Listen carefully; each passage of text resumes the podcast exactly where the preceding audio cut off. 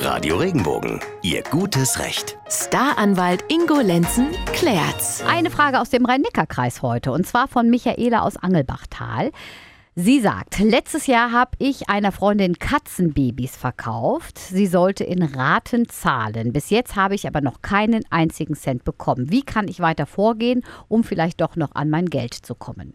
Also, das ist relativ einfach. Wenn jemand seine Leistungen nicht bringt, das heißt den Kaufpreis hier für die Katzenbabys nicht bezahlt, dann muss ich ihn in Verzug setzen. Das heißt, ich setze einen Brief auf, in dem drin steht, liebe so und so, du hast von mir dann und dann die Katzenbabys gekauft, du hast mir versprochen, den Kaufpreis bis dann und dann zu bezahlen, das hast du nicht getan.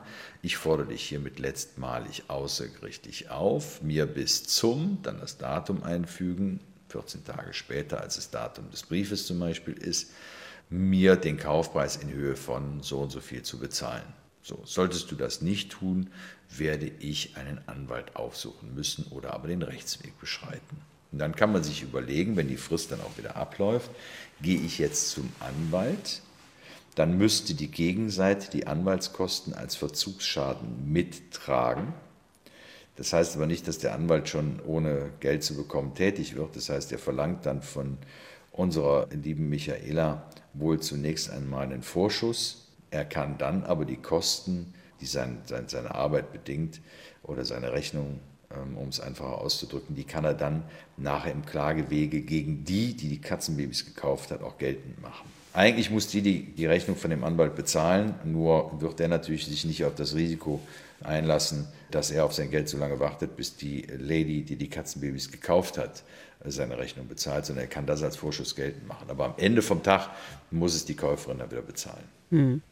Könnte die denn auch sagen, ich möchte die Katzenbabys zurück? Ist ja ein, ist ein Lebewesen. Also, nee, ne? ja, die Frage ist, sind die unter Eigentumsvorbehalt verkauft worden und ah. so weiter? Da können wir jetzt nicht darüber sprechen, aber, mhm. nee. aber sowas vereinbart ja. ein normaler Mensch eigentlich nee. nicht, sondern die Übereignung hat stattgefunden. Eigentümer dieser Katzen ist die Käuferin geworden und dann kann unsere Michaela tatsächlich nur noch den Kaufpreis einfordern. Was die Michaela auch machen kann, ohne einen Anwalt, sie könnte einen Mahnbescheid über den Kaufpreis gegen die Käuferin geltend machen oder beantragen. das kann das? man ohne Anwalt machen.